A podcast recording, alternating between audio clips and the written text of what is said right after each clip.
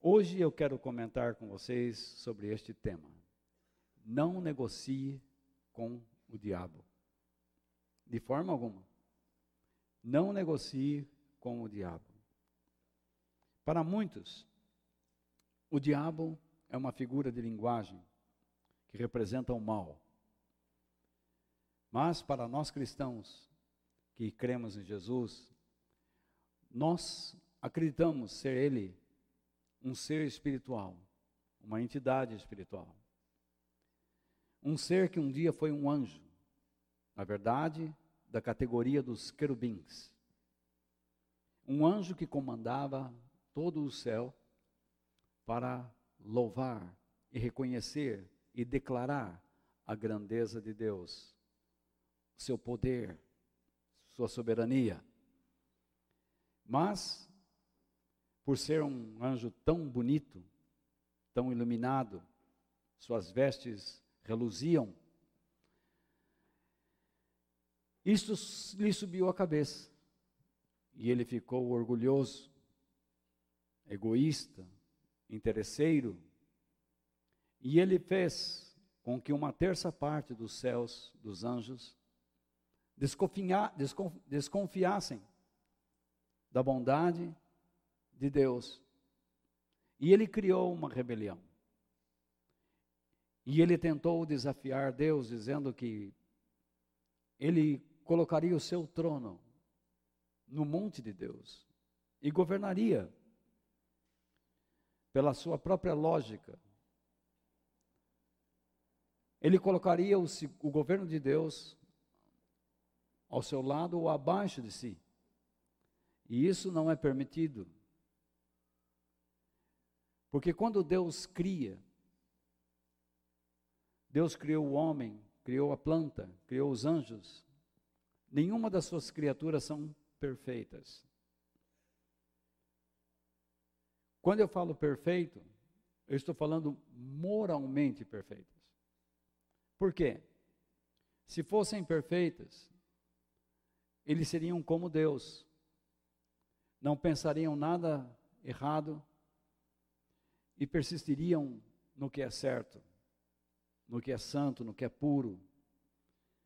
E por serem imperfeitos, estão sujeitos a pecar, a errar, a se desviar do caminho da verdade. E foi isso que Satanás fez. Lúcifer, coberto de luz, se transformou em Satanás. Tentou desafiar Deus e perdeu. Hoje ele sabe que não pode desafiar Deus claramente. Então ele usa ardis, ciladas, armadilhas, esquemas, usando situações, pessoas que tentarão influenciar sua mente, a minha, a pensarmos diferente do que Deus pensa. E é muito comum ouvirmos declarações de pessoas dizendo assim: eu vou lá na igreja, mas ele quer fazer uma lavagem cerebral em mim. Eu não quero fazer lavagem cerebral em ninguém. Eu nem tenho tal pretensão e nem tal capacidade para isso. Não sou hipnólogo, não sou cientista, não sou doutor da mente, da área da mente. Sou simplesmente uma voz não obrigo ninguém a seguir aquilo que eu estou expondo, mas imploro que siga, pela compaixão de Deus, para que você não seja destruído. Então, pessoas dizem assim: a minha opinião não é igual a dele. A sua opinião não precisa ser igual à minha, mas a nossa opinião deve ser igual a de Deus, caso você queira andar com Ele. Às vezes eu não entendo muitas coisas e emito alguma opinião, e logo, dias de, depois, eu acabo encontrando na Bíblia alguma resposta. E eu digo a Deus: Deus, me perdoe pelo que eu expressei diante de Ti, eu estava errado, eu, eu contrariei a Tua verdade, pensando errado. Então agora eu quero pensar como o Senhor pensa. Por favor, me ajude a manter a verdade dentro da minha mente, do meu coração. Porque eu não quero lutar contra a verdade. Eu não posso desafiar Deus. Mas o homem tenta, ousa desafiar Deus. E Satanás, sabendo disso, nos ilude, tentando fazer com que nós fiquemos confusos acerca da bondade de Deus.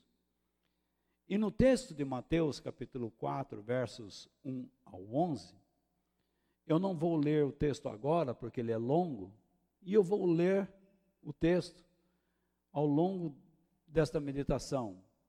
Vamos ler parte por parte e vamos procurar é, aplicações.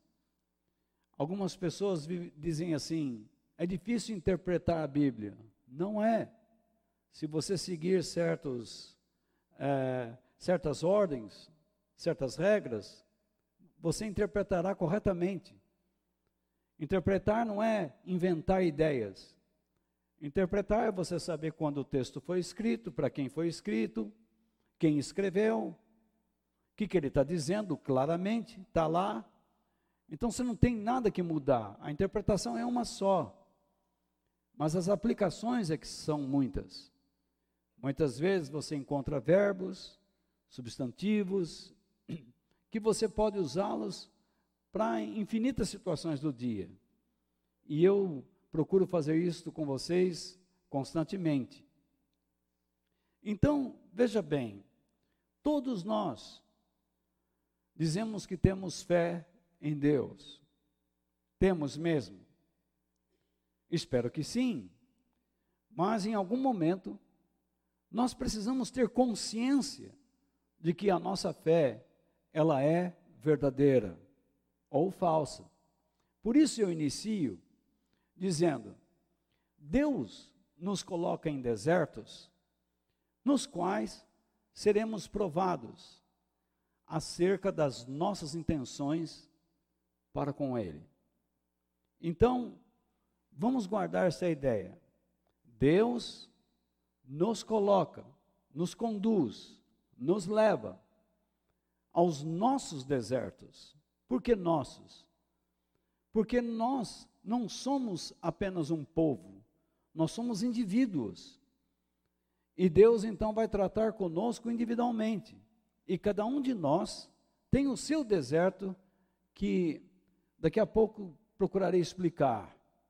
Então Deus nos leva a desertos com uma finalidade: nos provar provar das nossas intenções acerca dele, da nossa vida com ele.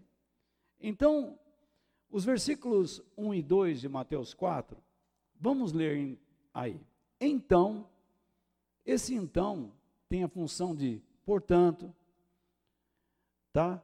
Depois que Jesus foi batizado por João Batista, após Jesus ter sido batizado por João Batista, o Espírito Santo o levou, tá? Levou Jesus para onde? Para onde? Ao deserto para ser o quê? Tentado. Para ser colocado à prova. Por quem? Pelo diabo. Então, veja só, nós temos aí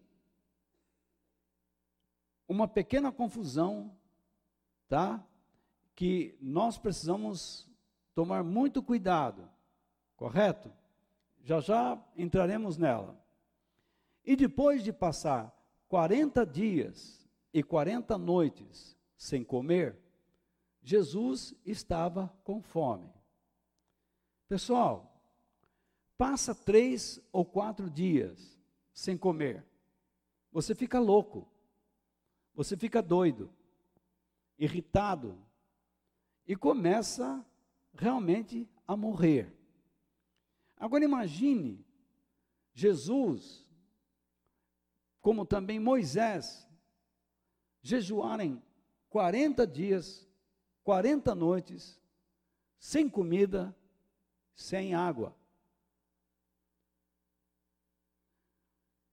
Essas pessoas só poderiam suportar uma situação assim com uma profunda comunhão com Deus. Deus se tornou para eles o alimento que fortaleceu não só suas mentes, como também seus corpos. Os manteve em pé, os manteve ativos e contemplativos, meditando nas coisas do alto. Como aplicá-las na terra? Como cuidar do rebanho de Deus? Agora, estes, estes dois versos me lembram claramente do povo hebreu saindo do Egito e indo para o deserto. Vocês se lembram da história, não é? Eles atravessaram o Mar Vermelho e a travessia do Mar Vermelho significou o quê? O batismo nas águas, a saída da morte para a vida, para a terra prometida. E para onde eles foram? Para o deserto do Sinai.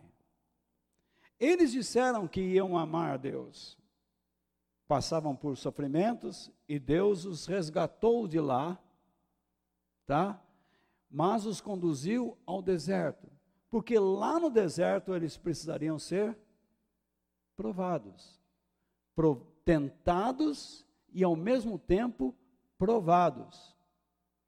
Tá? Então, quem tenta é o diabo mas quem prova é Deus. É isso que eu quero que vocês entendam. Então, veja bem, lá no deserto, eles começaram a ficar chateados, entediados com o que Deus lhes dava. O que Deus dava a eles no deserto? Veja, um povo que já não possuía nada no, no Egito, vivia num esgoto. Num esgoto. Tudo não lhes pertencia. Saíram com a roupa do corpo. Tá? E algumas coisas que os egípcios pagaram, deram para a liderança, porque o ouro não seria distribuído para as pessoas. O ouro seria usado na construção do tabernáculo. E eles não tinham onde gastar no deserto. Não tinha shopping, não tinha parques, não tinha bares, não tinha nada. Mas Deus deu a eles água, Deus deu a eles o pão, Deus deu a eles a proteína, a carne. Deus deu a eles a sombra, Deus deu a eles o calor, para que não morressem de frio nas madrugadas. Deus deu a eles uma condição milagrosa, em que suas roupas e suas sandálias não se gastaram em momento algum. Nunca. Eles andaram por aquelas terras e, e olhavam para os seus pés e as sandálias permaneciam intactas. Suas roupas intactas. Porque eles não tinham como trocar, eles não tinham onde comprar. Então, para aquela condição, Deus sabia o que era necessário e Deus lhes deu. Mas o que aconteceu? no deserto, eles começaram a lembrar do cheiro, do tempero.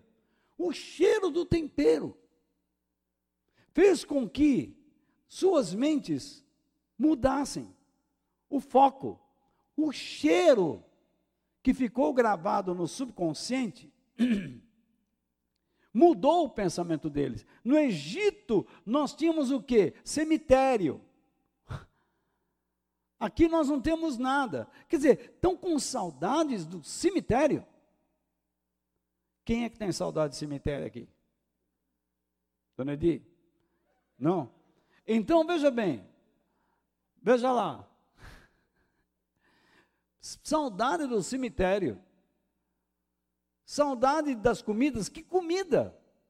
Se eles comiam o que era estragado, o que sobrava, quem comia era a corte. E os egípcios. O povo de Deus não comia coisa boa. Mas você vê como o ser humano é. Então eles se rebelaram contra a liderança. A mesma coisa que Lúcifer fez no céu. Se rebelou contra a liderança. E o resultado foi a sua queda. Esse povo se rebelou contra a liderança de Moisés e manufaturaram um bezerro de ouro, dizendo: já que nós não estamos vendo Deus, este é Deus. Deus é assim. Eles disseram que o Deus de Moisés, o Deus que os tirou do Egito, que os havia tirado do Egito, era um bezerro de ouro. Eles disseram que a glória de Deus era a imagem de um bezerro. Imagine se você é comparado a uma cascavel. Hein, Dona?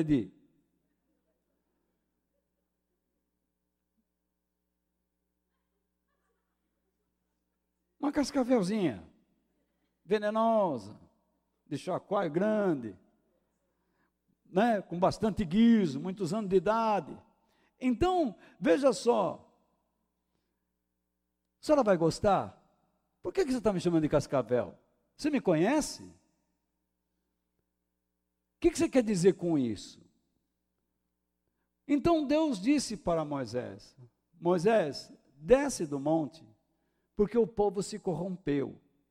E Moisés desceu, e vocês se lembram que ele quebrou as tábuas da lei. Não foi assim? Muito bem.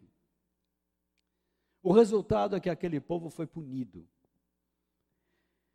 Nenhuma daquelas pessoas entrou na terra prometida. Somente a geração seguinte. Agora, repare bem no que eu vou dizer. O deserto na Bíblia significa um lugar de incômodos, onde os filhos de Deus aprendem a confiar nele, depender dos seus recursos e direção.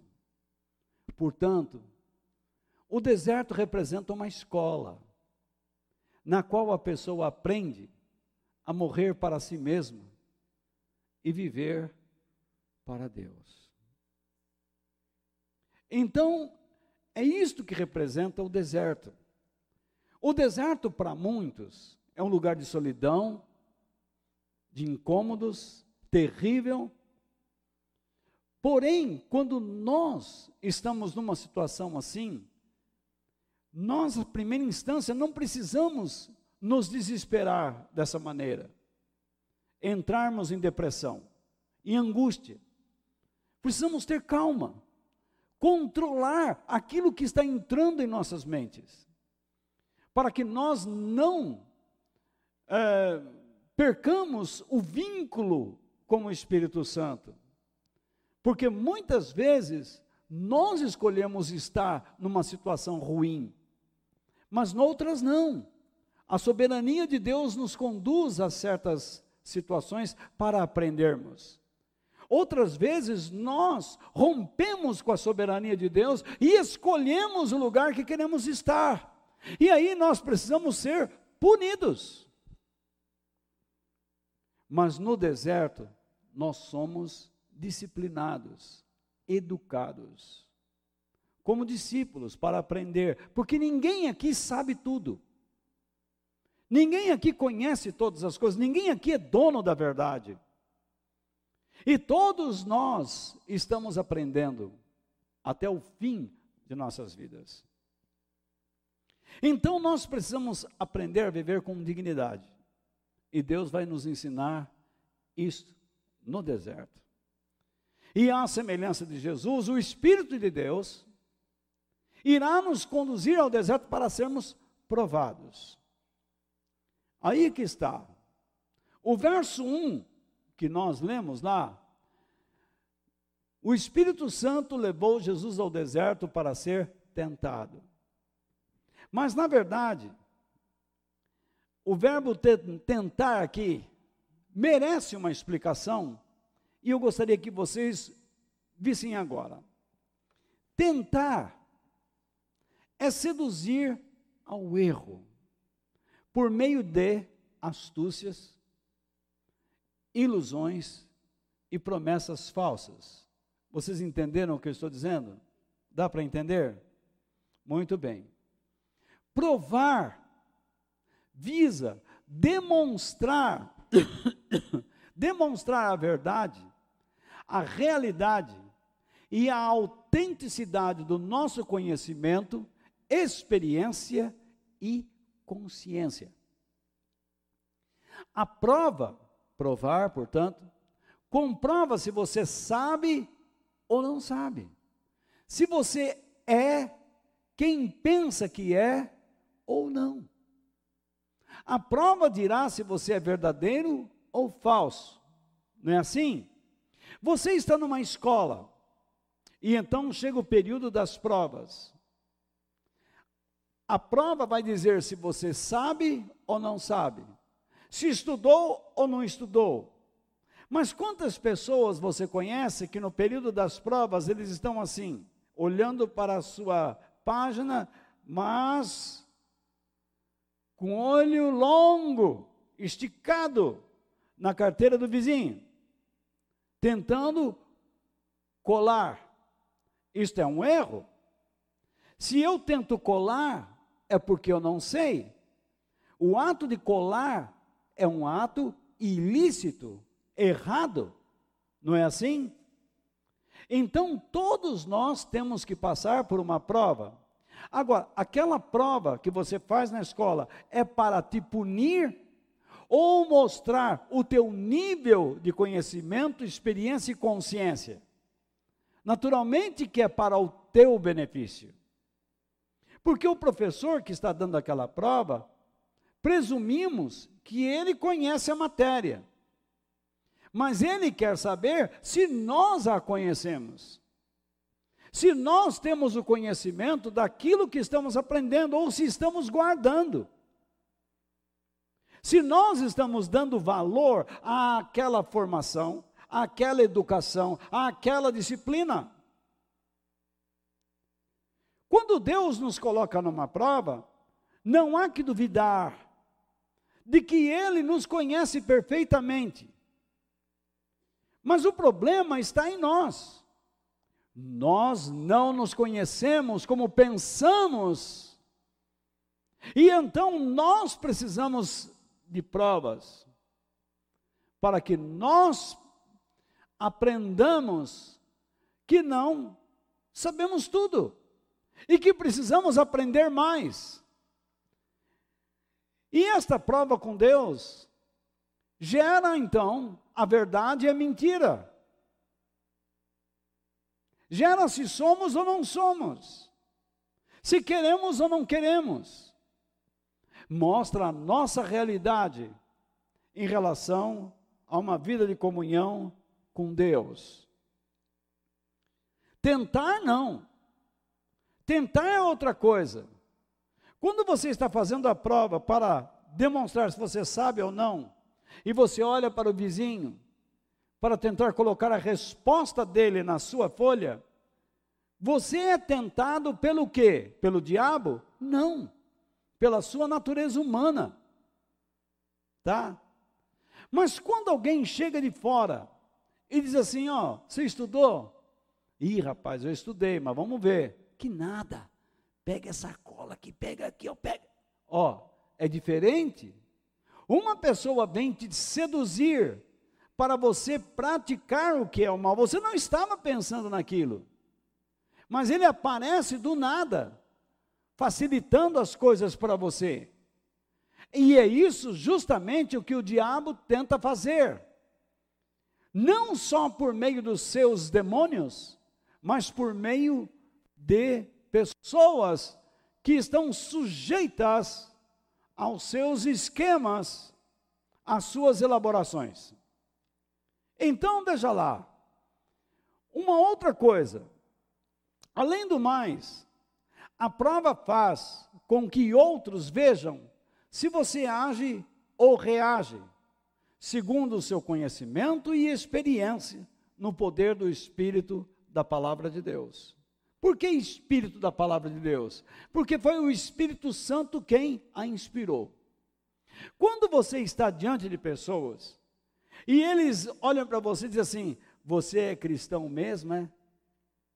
Você já sabe onde a pessoa quer chegar, não é? Não é isso? Você, vocês estão comigo, gente? Ou vocês estão tudo doentes também? Veja lá, hein? Então, veja só. As pessoas chegam até você, percebem uma atitude, uma palavra e dizem, mas você me disse que era cristão. Exclamação. O que isto quer dizer? Que ela passou a desconfiar da sua vida com Deus por aquilo que você está fazendo. Ou não é? Então Deus muitas vezes nos coloca numa situação de ação ou reação em que nós iremos acertar ou errar. Mas você nunca poderá dizer que Deus o induz ao erro. Alguns cristãos diz, dizem, ou alguns dizem, que você Deus sabia que você ia, ia errar e deixou você errar. Isso está errado. Isso não existe na Bíblia. Quando Deus soube que Caim ia errar, ele o alertou. Mas a responsabilidade recaiu sobre Caim. E Deus o puniu severamente. Ele foi o pai praticamente, de uma geração terrível sobre a terra. Não saiu nada de bom, quase, da descendência de Caim. Ele matou o seu irmão. Agora, que história é essa? De Deus saber que você vai cometer um erro e deixar você cometer, porque Ele já está com a mão sobre a tua vida, está tudo certo. Isso é lorota, isso é mentira. Deus ama a justiça e odeia o pecado. Como é que Deus escolhe você para pecar? Ah, mas depois Deus vai me levar ao, ao, ao arrependimento. Isto se você quiser. Se você se arrepender. Porque até o nosso arrependimento pode ser falso. Como foi o de Judas que o levou ao suicídio. Ele se tornou um suicida. Deus não quer que você cometa coisas erradas. Deus quer que você viva sobre os termos ou sob os termos da verdade eterna.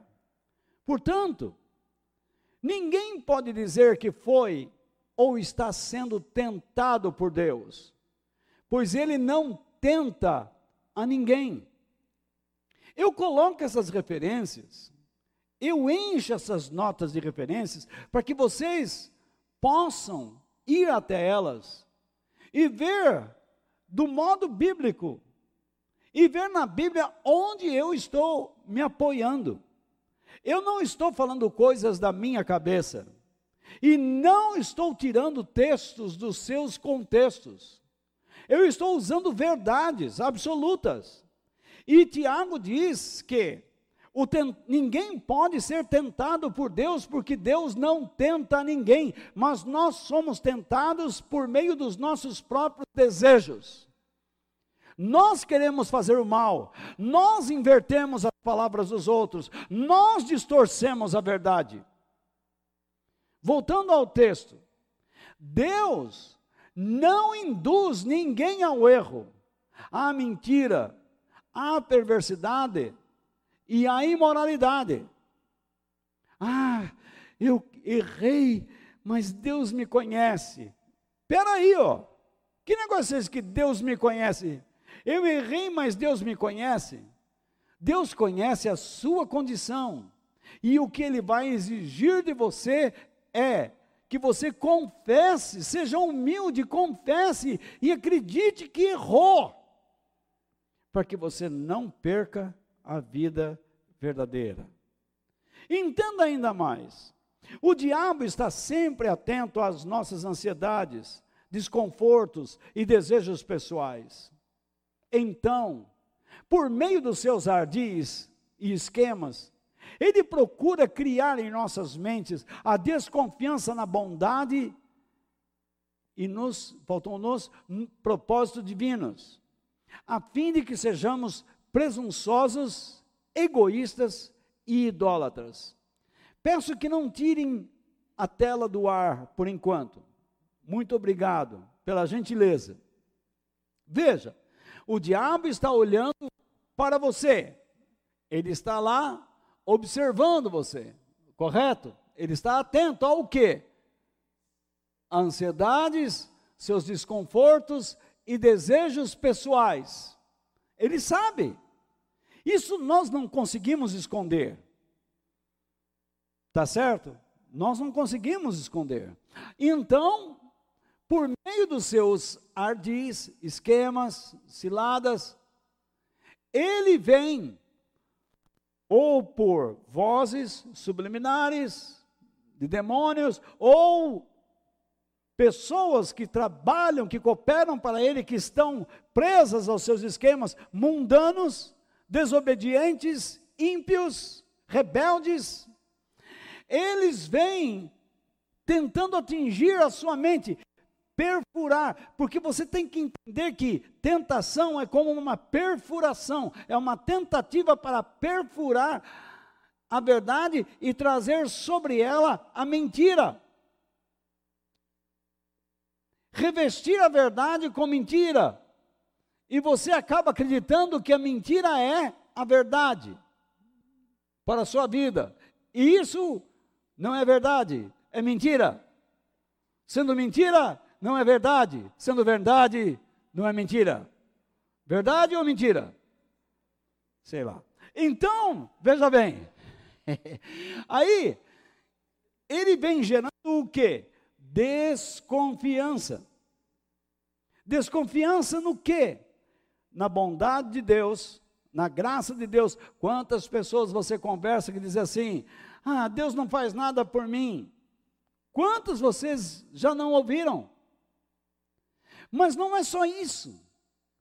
Ele também quer que você desconfie dos propósitos que Deus tem para a sua vida.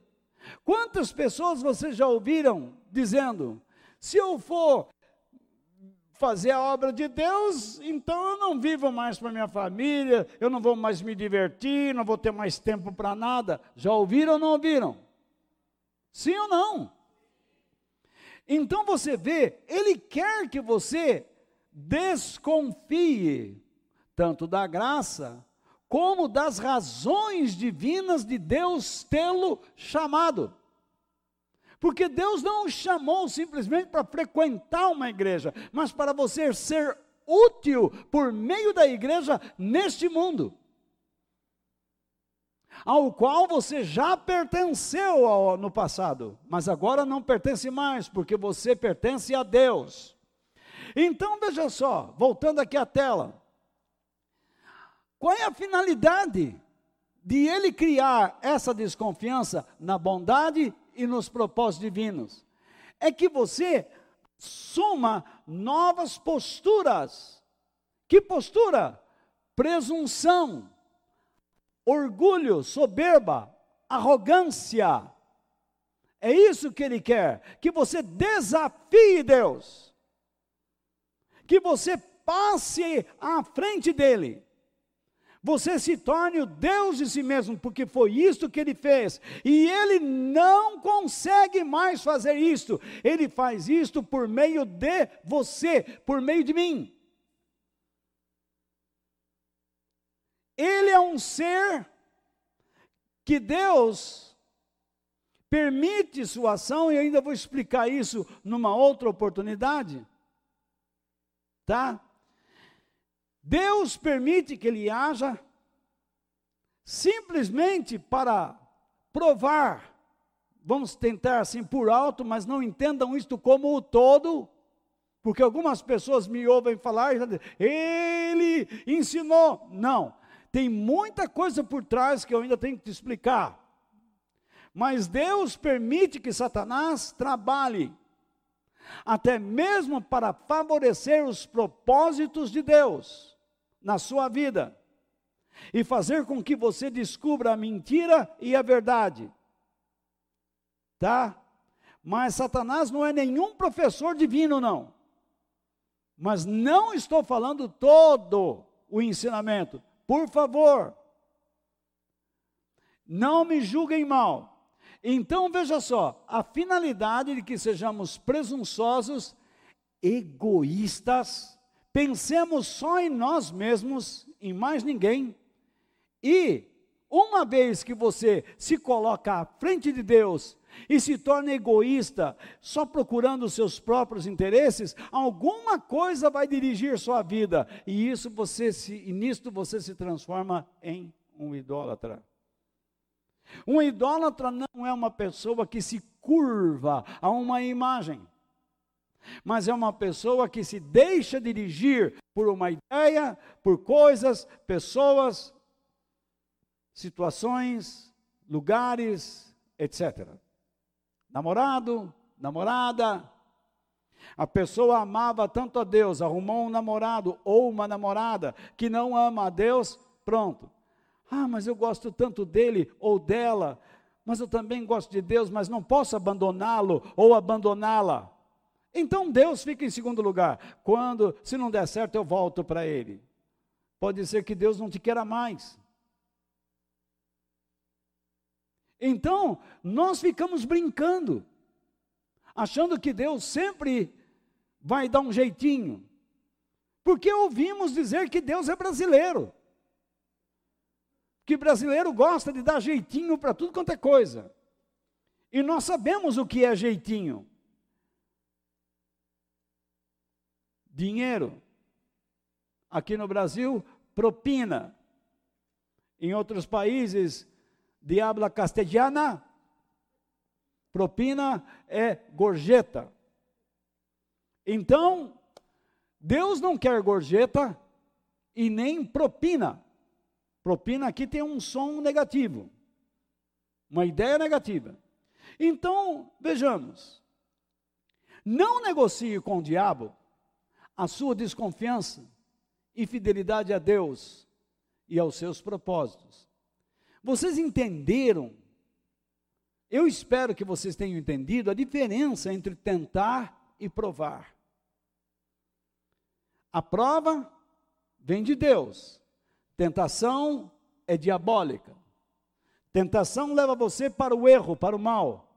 A prova leva você à autodescoberta, a adquirir consciência da sua realidade. Então agora, a sua confiança, fidelidade aos propósitos de Deus está em xeque. Vejamos. Versículos 3 e 4 do nosso texto. Vocês estão comigo ainda? Está interessando? Então veja só. Então o diabo chegou perto dele e disse: Se, repare bem a condicional, se você é o, esse o não aparece nos textos originais. Então, vamos colocar como um indefinido, um. Se você é um, filho de Deus, olha como ele vem.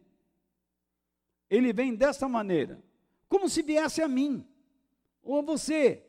Só que o filho aí, filho de Deus, é um título divino, messiânico. Simplesmente ele vem, se você é mais um filho de Deus aí, tá?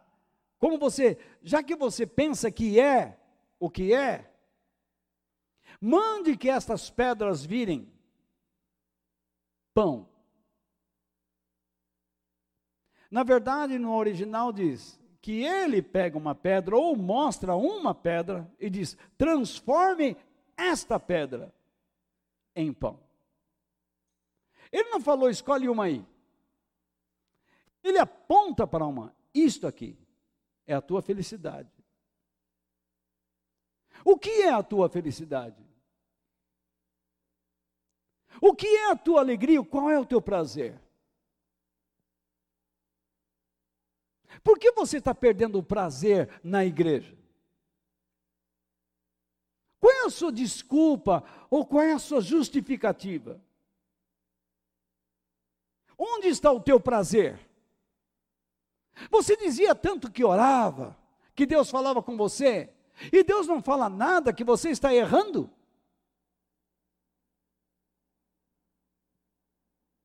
Então alguma coisa está acontecendo de errado. Alguma coisa está sendo apontada para você e você está transformando aquilo no seu pão. Algo que vai estar matando a tua fome. Jesus respondeu, voltando ao texto. As Escrituras Sagradas afirmam: o ser humano não vive só de pão, mas vive de tudo o que Deus diz. O que isso significa? Quando ele diz pelo que Deus diz, significa pelo que Deus pede, de modo específico, em relação aos objetivos propositais divinos. Então a Bíblia diz, vamos dizer, filho, honre o teu pai. E então o teu pai te dá uma bronca. E você olha para o seu pai e diz: Pai, eu vou honrar, mas a vontade é que eu tenho que dar um soco na cara. Isso é honra? Não. Porque o teu sentimento é de ódio. Então não basta saber o que a Bíblia diz, é necessário entender como você deve agir nas situações que Deus lhe colocar. Maridos, amai, amem suas mulheres. Aqui em casa eu te respeito, mas fora daqui eu apronto. Em casa tem que ter respeito. Já ouviram isso? Ou não? Gente, eu estou surpreso como vocês não me respondem. Ou vocês estão encantados com o meu ensinamento, ou então vocês estão com frio lascado, porque está frio em São Paulo. Então veja só: maridos amem suas mulheres, então diz assim: em casa eu quero respeito, mas ele sai para fora, é um malandro. E em casa ele se impõe. Isso é amor? Claro que não. Ele age de um jeito e de outro. E ambos os modos não correspondem à verdade. Está errado. Isso me leva a entender que a palavra, tudo que Deus diz, não significa tudo que você aprende na Bíblia, mas significa que você tem que saber aplicar o que aprendeu na Bíblia nas situações de sua vida. Eu amo meu filho. Isso é bíblico. Os pais devem amar seus filhos. Como? Abraçando-os, dando tempo para eles, conversando, ajudando no material escolar ou na educação escolar, ensinando a criança a andar nos caminhos de Deus, dando a ele educação espiritual e moral, a base da família. Nós abandonamos isto. E o resultado está aí. A juventude está, de fato, se perdendo.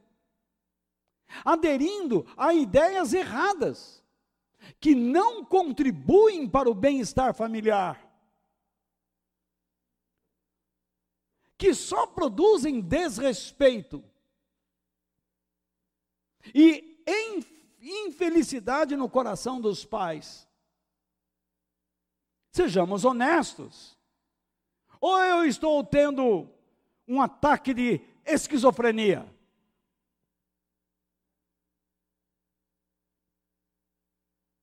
Então, quando eu vejo Jesus declarar isto a Satanás, você não vem com esta conversa de que um pão vai saciar minha sede, a minha fome. Porque eu quero te dizer que eu sou o criador de todas as coisas, e eu não preciso criar um pão. E eu não preciso de matéria-prima para criar um pão. Eu crio pães do nada, se eu quiser.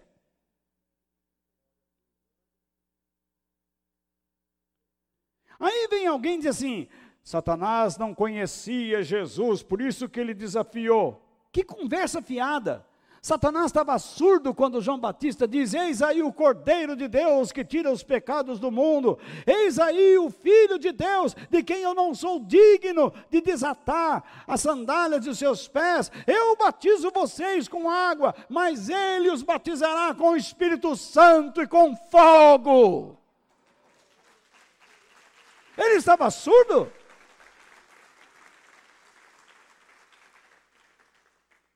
O diabo queria confundir a mente de Jesus, fazer com que ele se preocupasse com a subsistência, dizendo assim: Jesus, faça logo um milagre para o seu próprio benefício, porque se você não fizer, você vai morrer de fome, e como é que você vai cumprir a sua missão, homem? Conversa fiada. Eu não preciso seguir os teus conselhos. Eu não vivo só de pão eu vivo daquilo que Deus me pede para fazer. E tome muito cuidado com esse negócio de você achar que está fazendo a vontade de Deus seguindo vozes estranhas. O que Deus pede para você fazer já está na Bíblia. Tome muito cuidado. Então, a resposta de Jesus foi que a sua necessidade pessoal não deveria tomar o lugar da sua lealdade e devoção a Deus, pois tudo que se pode obter neste mundo para solucionar necessidades pessoais não dará a vida verdadeira, a vida eterna, abundante, a vida que a vida plena que satisfaz. A sua fome era a de fazer a vontade de Deus. E isso o deixaria completamente satisfeito, porque o próprio Jesus disse depois, quando começou a ensinar: Felizes os que têm fome e sede de fazer a vontade de Deus, porque Deus os deixará completamente satisfeitos. Então, Jesus tinha fome e sede de fazer a vontade de Deus. E vem um arrogante dizer para ele: faça o que deve ser feito. Então, entenda: Jesus multiplicou pães e peixes, alimentou milhares de pessoas, não para revelar bobagens, fazer sensacionalismo, mas para revelar que Ele é o pão da vida. Ele é o pão que traz satisfação, que traz a vida plena, que traz respostas, que traz caminhos, que mantém você vivo, que te dá subsistência. Os 40 dias e 40, 40 noites de jejuns significam o tempo que nós passamos nesta vida. Nós não recebemos nada deste mundo, a não ser o lixo, o vazio. Nós só podemos ser pessoas dignas quando nós recebemos a visita de Deus em nossos corações, porque então passamos a ser limpos. Uma faxina é feita dentro de nós e em nossas mentes, e nós começamos a pensar de modo correto, elevado. Portanto, nós não temos que provar nada ao diabo sobre quem somos, pois ele nos conhece muito bem, ele sabe quem você é. A nossa missão, como filhos de Deus, é revelar às pessoas que nos alimentamos de Jesus, o pão da vida, a fim de que vejam como o poder de Deus nos transformou e que agimos com confiança por meio dele e fidelidade a ele. Então, esperamos que elas, as pessoas, glorifiquem a Deus. Por isso que Jesus disse: vocês são o sal da terra, vocês são a luz para este mundo. Vocês existem para dar sabor às pessoas. Vocês existem para trazer claridade à mente das pessoas. Não se esconde uma cidade iluminada, não se esconde um homem que foi iluminado por Deus. Brilhe a sua luz diante dos homens, para que eles, vendo as coisas que vocês fazem, glorifiquem a Deus, o vosso Pai que está nos céus. Tome muito cuidado para não colocar os seus interesses pessoais à frente dos propósitos e objetivos de Deus na sua vida. O seu pão, o que é? Pelo que você está lutando? O que, que você está segurando com unhas e dentes? Onde você está se agarrando? Você foi chamado para expressar a grandeza de Deus e confiar nele.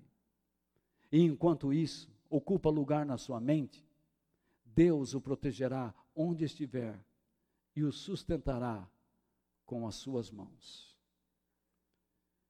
Agora, nunca se sinta superior a Ele. A Ele quem? Deus.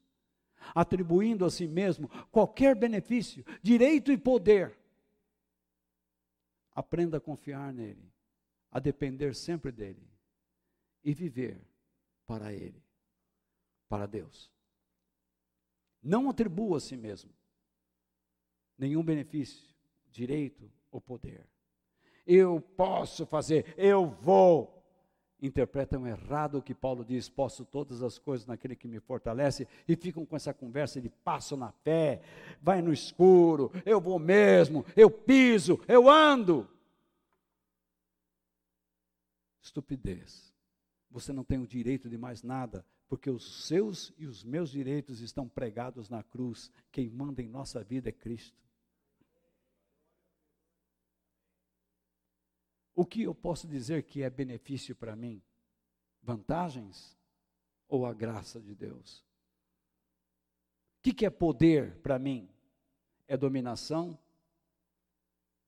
A mulher dominando o marido em casa, o marido dominando a mulher em casa, o filho dominando o pai, o pai dominando o filho? Ou uma vida de harmonia, de diálogo, exibindo educação.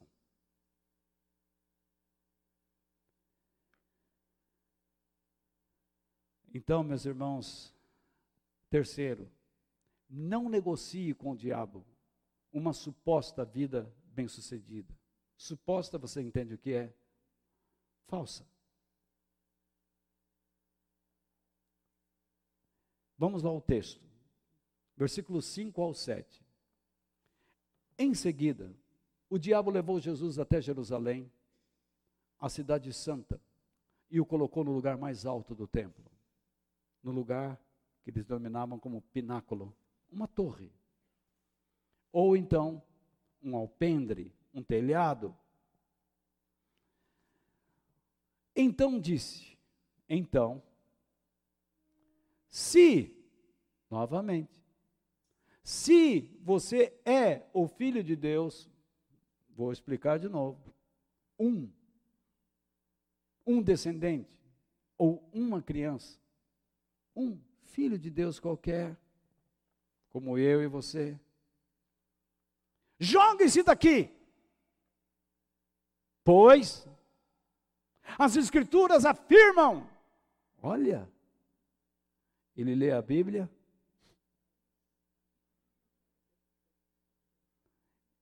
Ele sabe o que Moisés disse lá no passado, mas não sabe o que João Batista disse sobre Jesus? Mais recente? Esses irmãozinhos estão ficando loucos. Deus mandará que os seus anjos cuidem de você. Meu irmão, tenha coragem. Enfrente a vida, vá em frente. Dá o passo. Confia.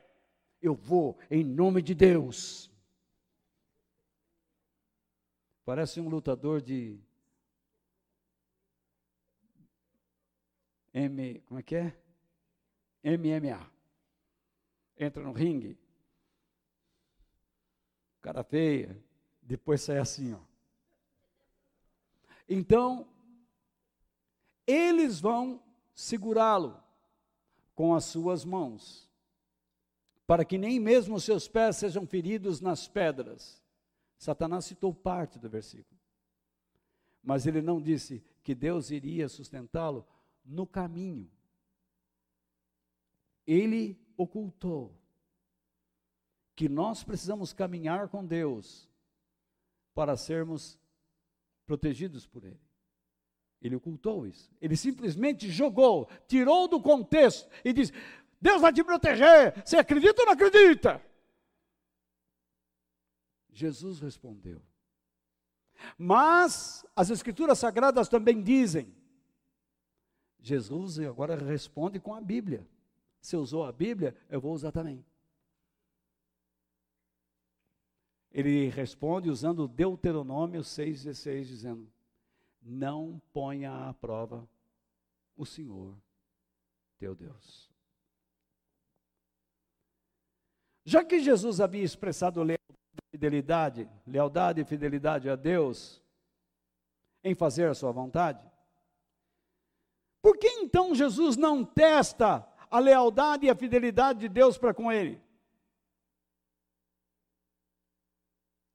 Que, que o diabo fez? Tirou Jesus do deserto, daquele flagelo, e o leva aonde? Para o templo. O que, que é o templo? A casa de Deus. Não é o melhor lugar para Jesus estar do que no deserto? E o templo ficava onde? Em Jerusalém. O que, que era Jerusalém? A capital religiosa do país. E continua sendo o maior centro religioso do mundo. Onde se concentram ali três das, das maiores religiões monoteístas: judaísmo, islamismo e cristianismo. E ele vai lá, Mas, infelizmente, em Jerusalém, os líderes estavam corrompidos. Exibiam arrogância, autoritarismo, ganância. Eram idólatros de seus próprios preceitos, de suas criações doutrinárias, de seus pensamentos próprios. É como alguns que não leem Bíblia e chegam aqui e diz: Deus me falou. Ou você é uma jumenta de Balaão, que não consegue ler, mas de repente aconteceu um milagre mesmo, jumento mesmo, descarado. Como é que você que não conhece a palavra de Deus tem, a, tem o disparate, a ousadia de dizer: Eu ouço a voz de Deus?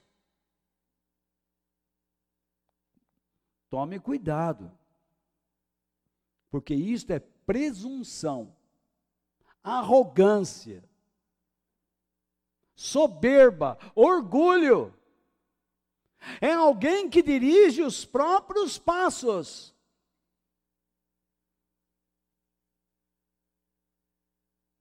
Filho, você anda muito chateado comigo, então eu ouvi a voz de Deus, eu vou te esmagar agora. Vou prender você numa corrente, vou colocar num quartinho escuro e você vai ficar uma semana lá. Vocês nunca ouviram isso? Nunca assistiram isso numa reportagem?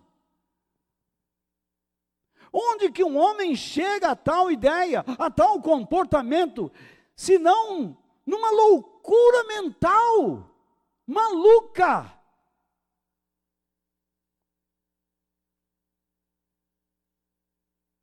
numa fragilidade emocional tamanha.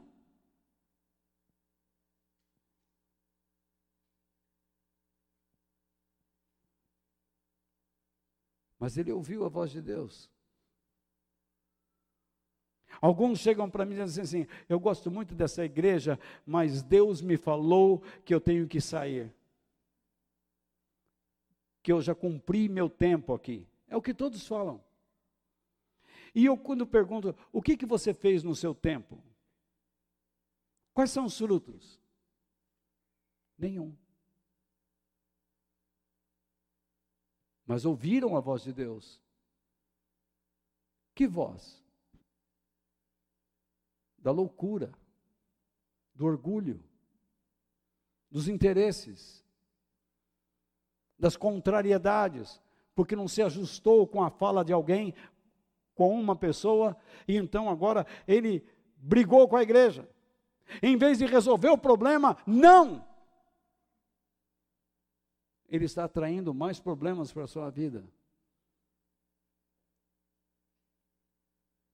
Eu tenho que respeitar. Ele ouviu Deus. Mas com o tempo, eu vou descobrir que ele não é um jumento de Balaão.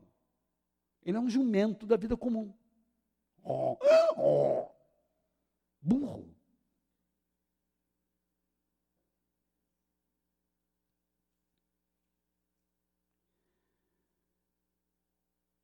O diabo tinha conhecimento de que Jesus queria alcançar pessoas. Quem ele iria alcançar no deserto? Faça um milagre na minha frente, e eu vou saber que você é o filho de Deus. Por que, que Jesus teria que fazer um milagre na frente de Jesus, ou na frente do diabo? Para provar o que para ele? E eu já disse que você não tem que provar nada a ele. Jesus tem que provar quem ele é às pessoas. Qual é o melhor lugar? O deserto ou Jerusalém, a capital religiosa? onde os líderes eram corruptos. Jesus sabia disso e o diabo sabia que ele sabia.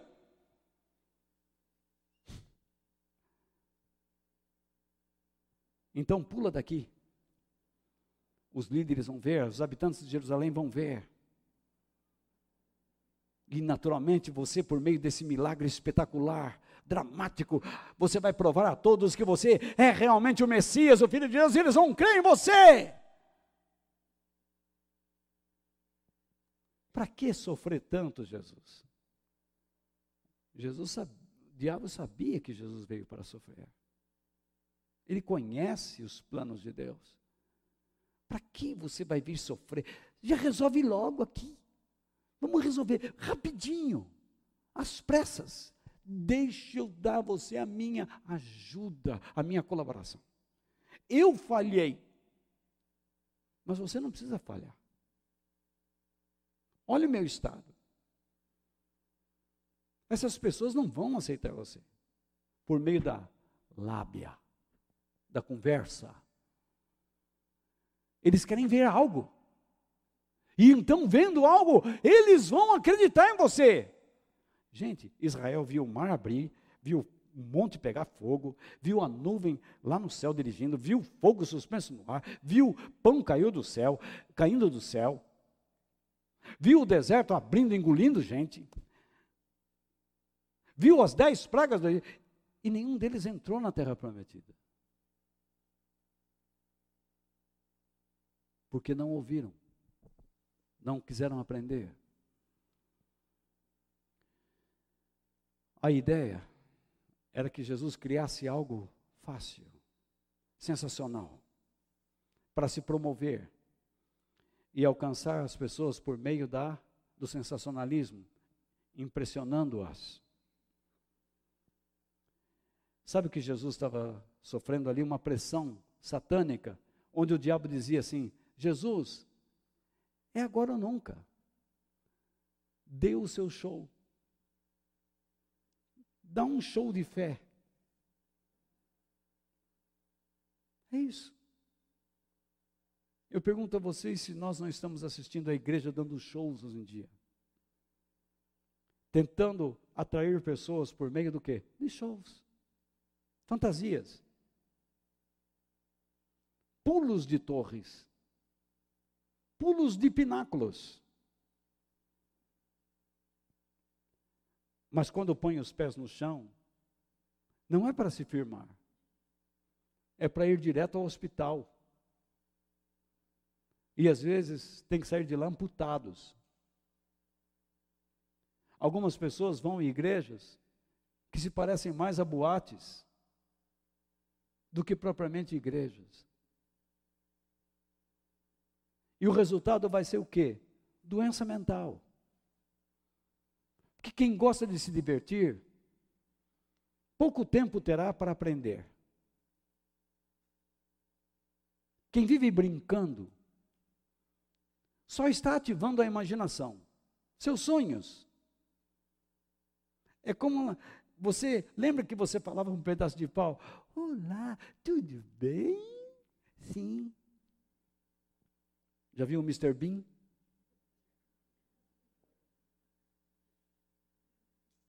Viu as trapalhadas que ele apronta? Ele conversa com o ursinho dele. Mas não sabe conversar consigo mesmo.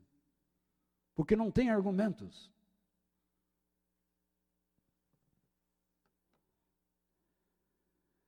Jesus não veio para atrair pessoas por meio de sensacionalismo barato e demonstrações de arrogância, mas para expressar toda a glória de Deus aos homens e propor-lhes uma vida de fé e submissão a Ele por intermédio da verdade e do poder do Espírito Santo. Foi isso que ele veio fazer. Então, Jesus nunca agiu com presunção altivez, arrogância e soberba, mas sempre demonstrou humildade e sujeição a Deus. Isso está registrado em João 5,19. O filho não pode fazer nada por si mesmo, senão somente aquilo que vira o pai fazer, então semelhantemente o faz. Jesus nos deu o seu exemplo para que o sigamos. Portanto, Cuidado. Cuidado mesmo com os discursos e promessas dos religiosos arrogantes e descuidados com os propósitos divinos que nos quais o seu sucesso pessoal é estimulado. Nunca se esqueça de que a vida bem-sucedida não se resume a obter todo o sucesso nesta vida, mas depois daqui conseguir a vida eterna louco é aquele que pensa que o sucesso é só aqui. Há um texto lá em Marcos 8, 35, que diz o quê? Vocês querem que eu leia? Eu tenho a minha Bíblia aqui, então, veja o que diz. Quem põe os seus próprios interesses em primeiro lugar, nunca terá vida verdadeira. Mas quem esquece a si mesmo por minha causa e por causa do Evangelho, ó, minha causa e o Evangelho, significa adoração a Ele e propagação dele. Se uma pessoa se preocupa com isso, terá a vida verdadeira. O que adianta alguém ganhar o mundo inteiro, mas perder a sua vida verdadeira, a alma. Então as pessoas estão brincando. E isso nos leva ao último ponto. Ou antes dele. Só para ver se vocês estão acordados. Nunca tente induzir Deus a fazer o que você quer pois isto é tentar ele. Lembra quando Jesus ensinou: Venha a nós o teu reino, seja feita a tua vontade, assim como ela é feita no céu, que ela seja feita sobre a terra. Não induza Deus a fazer o que você quer. Como é que nós fazemos isto? Vamos sair da superficialidade. Simples. Correntes, campanhas, novenas. Você vai lá e compra a máscara da fé. onde o diabo não vai entrar pelo teu nariz nem pela tua boca. Você vai lá e compra o perfume da glória. Sai exalando o perfume da glória de Deus. O desodorante que acaba com o mau cheiro do diabo. Você entra no trem, no ônibus, o diabo não está mais aqui. Porque tem gente que se anda do lado é um diabo mesmo. Mas cheira uma catinga, que eu vou te dizer. Pior que cachorro do mato, gato do mato, qualquer bicho que vive no mato. Fede para Dedéu. Então, vamos terminar. Não negocie com o diabo o seu amor e serviço a Deus por prosperidade e facilidades terrenas. Walter, mas essas coisas são muito difíceis. Você deve discutir isto com Deus. Você aceitou andar neste caminho? Aceite seus termos.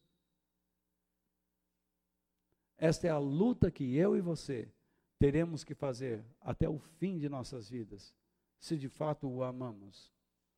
É fácil conviver com teu marido? É fácil conviver com a tua esposa? É fácil conviver com teu filho, com os teus pais? É fácil conviver com teu patrão? É fácil conviver com os teus colegas de trabalho? Não, não é. Mas você tem que se ajustar a cada dia para o bem da tua família, para o bem da sociedade, para a glória de Deus. Vamos terminar lendo os versículos 8 ao 11.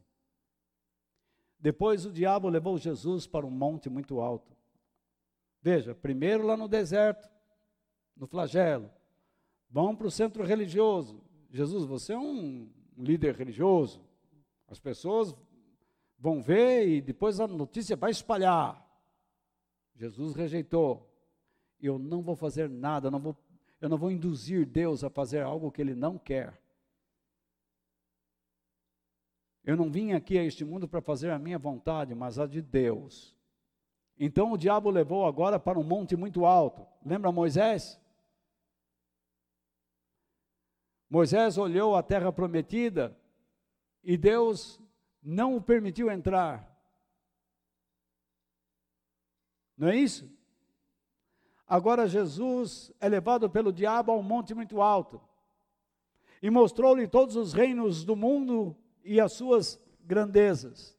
Isto é, na verdade, os reinos do mundo são territórios pobres, com reis ricos sujeitos ao governo de um rei. Olha o que o diabo está mostrando para Jesus. Olha os meus reinos. Gente na miséria.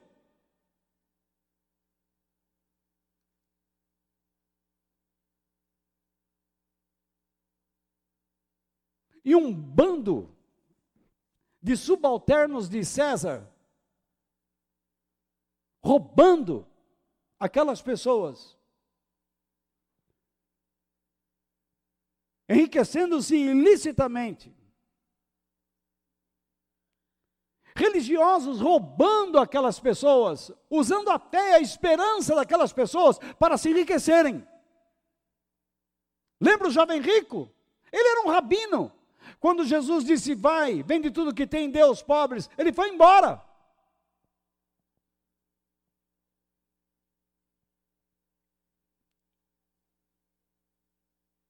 O que Satanás está mostrando para Jesus? Facilidades. Mas vamos continuar o texto.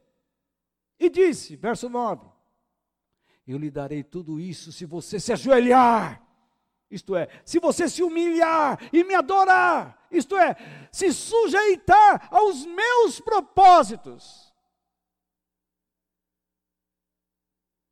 eu farei com que você seja dono de tudo isso aí. em vez de repartir a grana com esses outros aí, será tudo teu. Eu acabo com eles. É isso que ele está propondo. Jesus respondeu: Vá embora, Satanás. As Escrituras Sagradas afirmam: adore o Senhor seu Deus e sirva somente a Ele. Então o diabo foi embora. Mas aqui é um detalhe: não para sempre, pois voltaria para atacá-lo mais vezes. Mas olha o que aconteceu. E vieram os anjos e cuidaram de Jesus. É incrível como Satanás tenta mostrar um lixo, dizendo que aquilo é um tapete de reis. É incrível como ele ousa mostrar a indignidade humana com cores de dignidade. É incrível como ele tenta mostrar a mentira tendo uma roupagem de verdade. É incrível como ele mostra a pobreza como um meio para o sucesso e a riqueza de poucos. Quem não ama a Deus, certamente cairá nessa cilada. Olhe para o mundo que nós estamos vivendo. A população está sendo empobrecida em vários países. E quem está se enriquecendo? Quem as comanda. E você precisa ficar de olho nisso. Ah, mas eu sou cristão, eu não ligo para os assuntos geopolíticos. Então comece a ligar. Porque tem irmãos nossos que não ligaram e hoje estão morrendo, apodrecendo em cadeias, em países onde o comunismo tomou conta.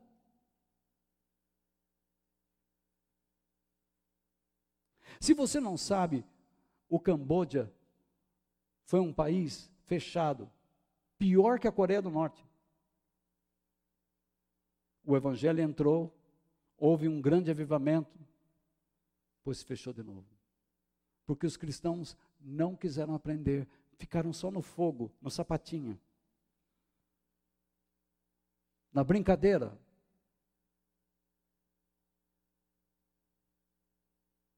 Deus está no controle de tudo, eu sei, mas você tem responsabilidade. Deus está no controle da história. Mas ai de você se não pagar o preço para ajudar pessoas. O diabo sabia que Jesus seria um rei. Portanto, ele exerceria um cargo político. No futuro, ele vai instalar um milênio, vai reinar por mil anos. Para que ficar esperando até lá? Para que aquele flagelo no deserto? Por que o sofrimento? Por que você não pulou do pináculo? Então agora, simplesmente, só me preste uma homenagem. Aceite as minhas facilitações. Quantas mensagens você recebe na sua vida? Não, você está com um problema? Vamos lá na igreja, Deus vai resolver tudo. Deus disse isso. Não tentarás ao Senhor teu Deus Vamos fazer uma corrente. Não tentarás ao Senhor teu Deus. Sabe como é que você resolve as coisas? Faça jejum oito vezes por semana. Mas não tem só sete. Ai, me enganei, é sete. Porque ele não sabe o que diz. Ele é um jumento da vida real. Quando você jejua para induzir Deus ao que você quer, você tentar Deus. Mas Esther jejuou. Claro. Ela chamou o povo ao jejum para que eles se humilhassem. Enquanto ela tomaria uma postura. Se humilhem, orem por mim, busquem a Deus a quem vocês não estão buscando. É só você olhar o contexto da história. Vocês deixaram de buscar a Deus, então agora por meio, vocês se encheram de delícias, agora se abstenham. e busquem aquele que é a sua vida, e orem por mim. E o povo de Israel foi salvo. E hoje tem uma festa, que é a festa de Purim. Se não fosse Esther, o povo de Israel não existiria mais. Então, irmãos, quando Jesus disse a Pilatos: O meu reino não é deste mundo. Por que ele disse isso? Porque Pilatos perguntou: Você é o rei dos judeus? Se você está dizendo isso, o meu reino não é deste mundo. Quando Jesus multiplicou os pães e os peixes, o que, que o povo fez? Queriam dizer: Ele é o profeta, vamos torná-lo rei. Jesus saiu de fininho. Qualquer um aceitaria esse cargo. No meio do lixo. Eu não entendo como é que pessoas têm a ousadia de ir para um cargo público para roubar.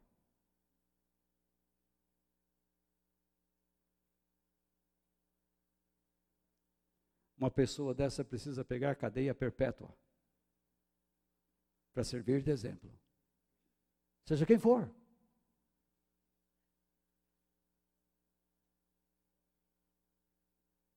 mentir para a população e não tratar os assuntos complicados por meio de debates e boas argumentações. Uma pessoa dessa não vale nada. Uma pessoa que impõe a sua autoridade não vale nada. É parente da ameba e por isso se transformou no jumento que é. A resposta de Jesus é enfática. Adore a Deus e sirva somente a Ele. É impossível servir a dois senhores, Satanás. Como ele disse, é impossível servir a Deus e ao dinheiro. Saiba que a atração pela riqueza, pode levá-lo a caminhos difíceis. A frieza espiritual, a imoralidade e a se afastar da verdade. Que a vantagem haveria para Jesus nessa negociação? Ser o rei de todo aquele lixo, se ele é o Senhor do céu e da terra. Então eu termino. Peço a Deus que não vivamos para negociar com Deus, com Ele mesmo, vantagens pessoais ou terrenas. Que muita gente só vive assim. Mas o conhecimento, negociarmos com Deus, o conhecimento da Sua vontade para as nossas vidas. Pois ao invés de estarmos nos dirigindo a Ele, poderemos estar negociando com o próprio diabo. Quando pessoas se dirigem a Deus dizendo: Senhor, eu preciso disso, eu preciso de solução para isso, eu preciso de dinheiro, eu preciso de. E não procura conhecer os propósitos e os planos de Deus, com quem você pensa que está conversando? Por isso que eu termino, que Deus nos livre de todo o mal pois foi isso que Jesus ensinou. Pai nosso que estás nos céus, santificado seja o vosso nome. Venha a nós o vosso reino, seja feita a vossa vontade, assim como ela é feita no céu na, e na terra. Dá-nos o pão nosso de cada dia não deixais que caiamos em tentações, mas livrai-nos de todo o mal. Pois teu é o poder,